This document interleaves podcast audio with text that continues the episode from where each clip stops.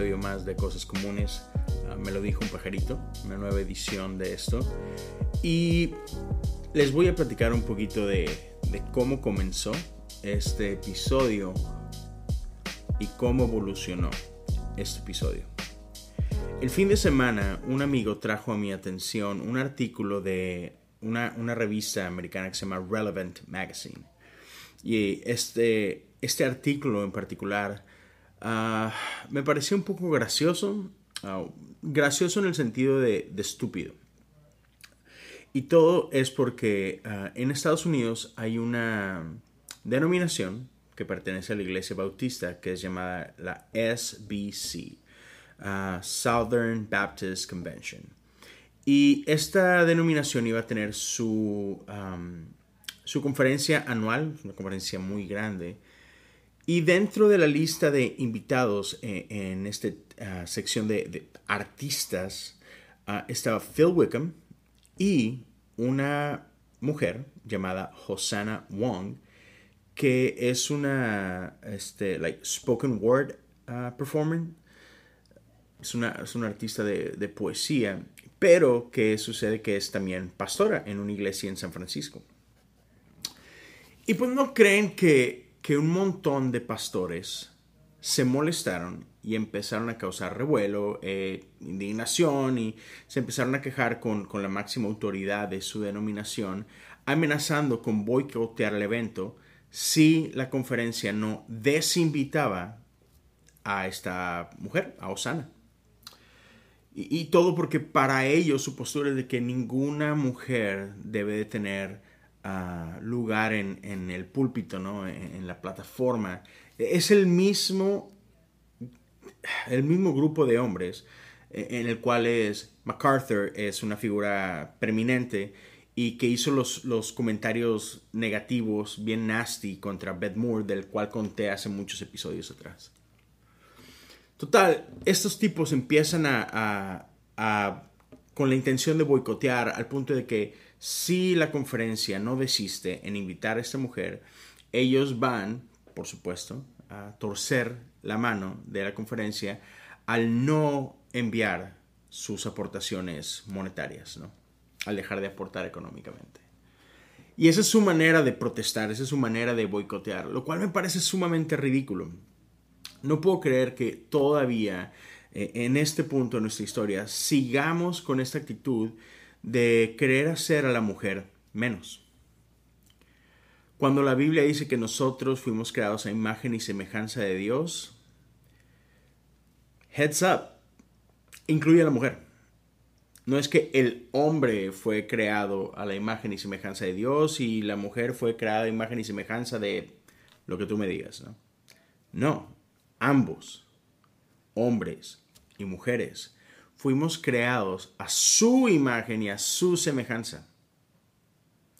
Es, me parece ridículo que todavía en este punto de la historia sigamos con estas tonterías de, pensar que el hombre está aquí, la mujer está aquí.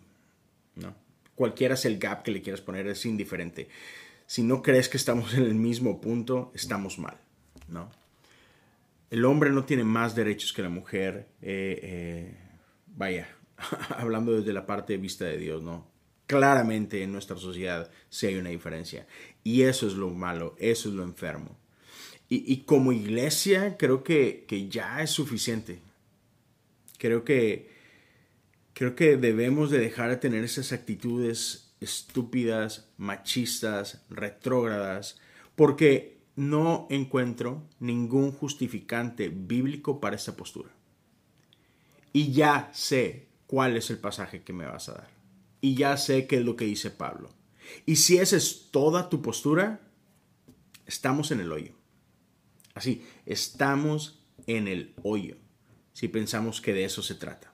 ¿no? Si pensamos que, que ese es el punto este, de, no retorno. En serio.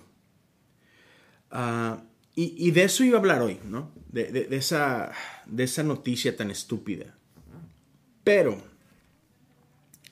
esta mañana despierto y, otra vez, este episodio es parte de me lo dijo un pajarito. Y, si es la primera vez que escuchas, me lo dijo un pajarito, nació ah, como episodios en los que encuentro algo en Twitter que me llama la atención y digo, voy a hablar de esto, ¿no? Entonces, obviamente, Twitter es la fuente de inspiración de este, de este tipo de episodios. Entonces, el día de hoy, checando Twitter, me rompió el corazón darme cuenta que como trending topic está este tema de justicia para Fátima. Y no sabía de qué se trataba específicamente y me meto a checar y es sumamente triste. Alrededor del mundo estamos lidiando con un terrible mal que es algo conocido como feminicidios. Por ahí en alguna ocasión hablé un poco de esto, de hecho tengo un episodio especial en el que Memelas de Canaán y Romy del podcast El Plan D nos sentamos los tres a platicar acerca de, este tema, un poco de, del trato a las mujeres. Si quieres escucharlo, puedes irte ahí a mis episodios, encontrarlo y dale. Ah, te lo recomiendo, está muy bueno, es una muy buena plática. Pero entonces, no se ha detenido, no, no se está así, bueno, pareciera que no se está haciendo nada al respecto. Y las mujeres alrededor del mundo, no solo en México, que es mi país de origen, ni solamente en Latinoamérica, sino alrededor del mundo, mujeres están luchando por sus vidas. Literalmente. Mujeres están reuniendo y hacen marchas y protestas porque las estamos matando de manera literal. Y es horrible. Es horrible que las mujeres no se sientan seguras en su propia ciudad, en su propia colonia, en, el trayecto de sus trabajos a sus casas, de sus escuelas a sus casas. No puedo ni siquiera imaginarme lo que se siente. Y tengo, tengo una esposa y me ha tocado ah, experimentar cosas que ella ha vivido y cosas que ella ha sufrido y a pesar de que estoy ahí y de que estoy cerca y que puedo ver de primera mano los efectos, sé que no hay nada que yo como hombre pueda hacer para decir, ah, lo entiendo. Es imposible, lo sé y lo reconozco.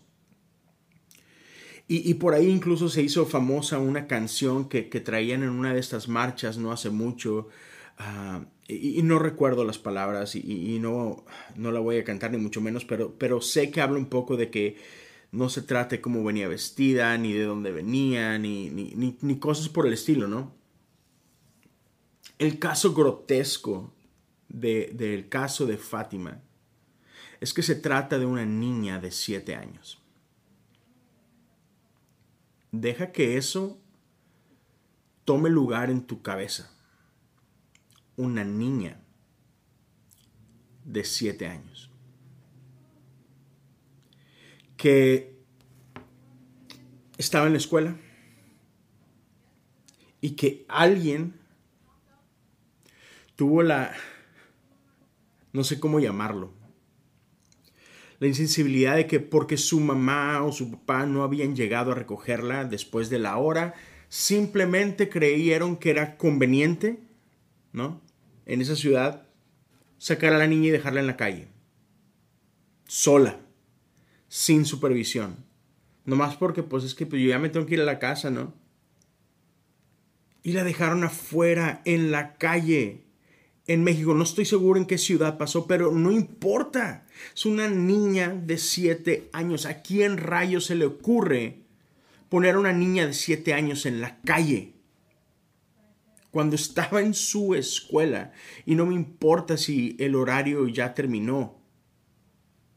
¿Qué clase de humanos somos. Y pasó lo peor que podía pasar.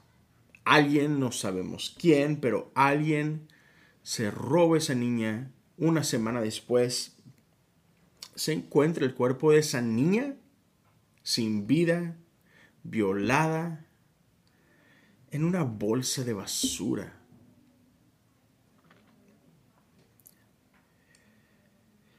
Ah, no manches. Y, después, al estar leyendo de eso, me entero de un caso diferente que sucedió hace como una semana a otra chica llamada Ingrid. Esa sí era una, era una mujer adulta, 24 años, algo por el estilo. Y lo que pasó es indescriptible. Ni siquiera voy a mencionar lo que le pasó. Es inhumano completamente. Y claro que las mujeres tienen que estar destrozadas, asustadas, enojadas, indignadas. Hacer marchas es lo menos que pueden hacer. Y luego me topo con que nuestro presidente, ya no vivo en México, pero es mi país. Y me topo con que mi presidente, bueno, el presidente de mi país, no quiere hablar del tema de feminicidios porque no quiere robarle la atención a lo del estúpido avión presidencial que quieren rifar. Y, luego, por otro lado, este, le pide a las mujeres este, que van a protestar, hey, les encargo que no me manchen las paredes de, del, palacio, ¿verdad? No vayan a rayar las paredes y, y rayar la puerta. ¿Es en serio? Mujeres de nuestro país están muriendo todos los días. Todos los días porque no hay nadie que haga algo al respecto. Y nos preocupamos de que no vayan a manchar las paredes o las puertas. O, incluso el, tipo se, toma el tiempo para, para tratar de usar esto para tirarle mierda a, a, otros partidos o a otros tipos de gobiernos, a otros estilos de gobierno. ¿Es en serio?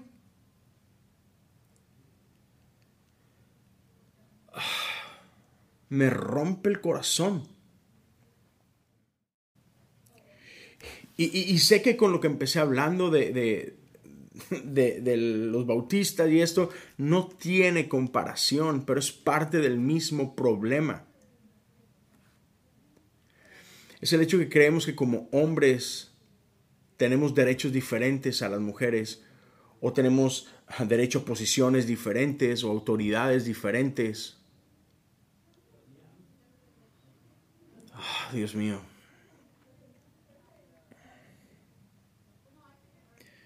¿Cuándo? ¿Cuándo vamos a hacer algo diferente? Y, hablo nosotros como iglesia, si como iglesia no podemos amar a las mujeres como Dios las ama, ¿qué podemos esperar de allá afuera? Ese es mi punto, esa es mi desesperación. Que no puede ser que hoy en pleno 2020 nos estemos peleando porque una mujer no puede ser pastora, una mujer no puede declarar las buenas nuevas de Jesús. Maldita sea, ya se nos olvidó quiénes fueron las primeras que anunciaron que la tumba estaba vacía. Mujeres. ¿Quiénes fueron de los, de los brazos fuertes que apoyaron a Pablo? Mujeres. Cuando ningún hombre apoyaba, mujeres apoyaron a Pablo. Y la lista es interminable. Y otra vez, fuimos creados a su imagen y semejanza, los dos, hombres y mujeres.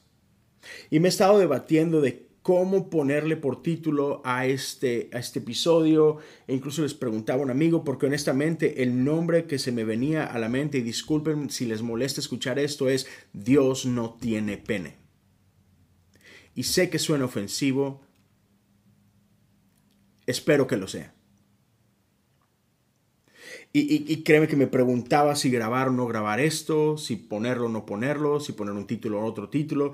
Y todo en mí decía, no lo hagas. Porque la gente tiene cierta imagen de ti, porque la gente espera algo de ti.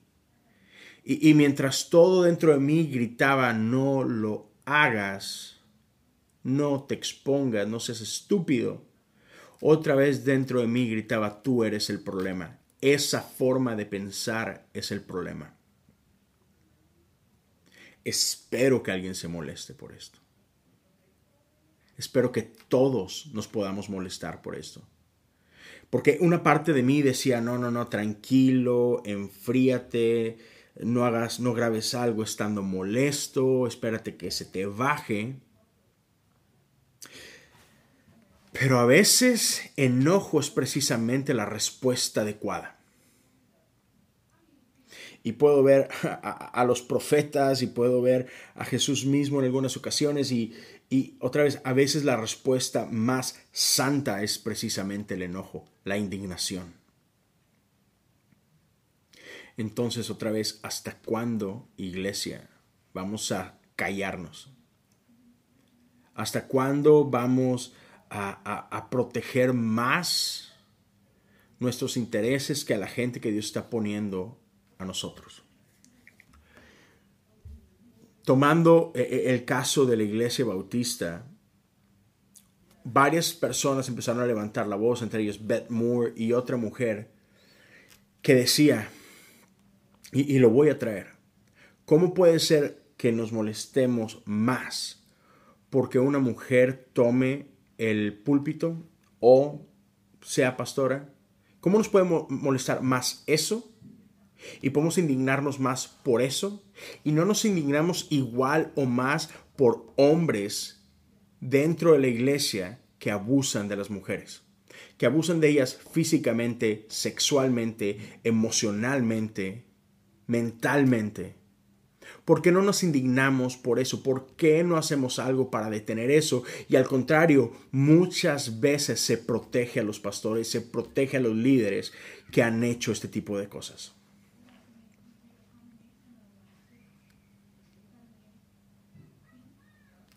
Me parece ridículo.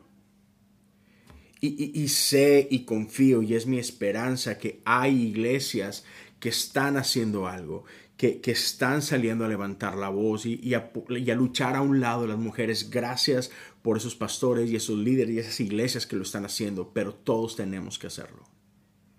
No es suficiente solo unos cuantos.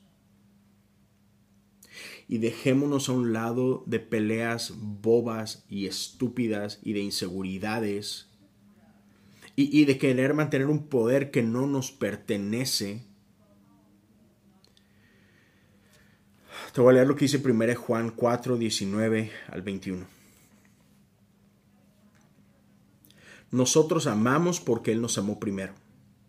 Si alguien afirma yo amo a Dios pero odia a su hermano es un mentiroso. Pues el que no ama a su hermano, a quien ha visto, no puede amar a Dios a quien no ha visto. Y Él nos ha dado este mandamiento, el que ama a Dios, ame también a su hermano. Y esa expresión su hermano no significa solamente a los hombres alrededor de ti. Esa, esa palabra a su hermano habla de aquel que está a tu lado. No tiene sexo. Aun y cuando en el español lo traducimos como tal, no se está refiriendo a eso. Somos hechos a su imagen y su semejanza, todos, cada uno de nosotros.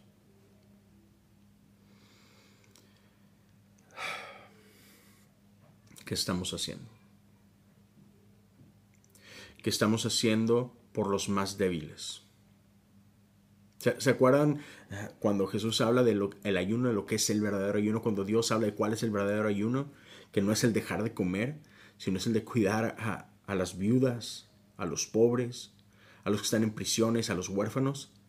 Dios es el Dios de los que están marginados. Dios es el Dios que lucha por el débil. Nosotros tenemos que levantar la voz y unir fuerzas y luchar por aquellos que están en desventaja, por aquellos que están sufriendo. Y hoy en nuestro mundo, en nuestra actualidad, son las mujeres. Tenemos que estar de su lado, tenemos que apoyarlos, tenemos que amplificar su voz y luchar por su justicia, porque ya basta. Ya basta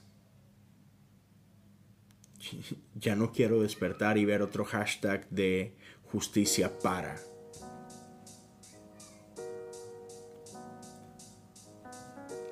Gracias por escuchar, gracias por dejarme desahogar.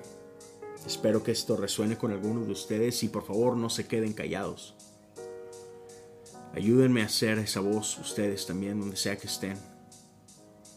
El día de hoy, amen a las mujeres que estén cerca de ustedes pero no solo hoy. Cuídense mucho. Dios los bendiga. Cualquier cosa, ya saben dónde contactarme en Instagram o en Twitter. Leo Lozano HOU. Cualquier queja, cualquier plática. Ahí estoy. Ahí podemos platicar. Espero en verdad que tengan una excelente semana. Cuídense mucho. Dios los bendiga.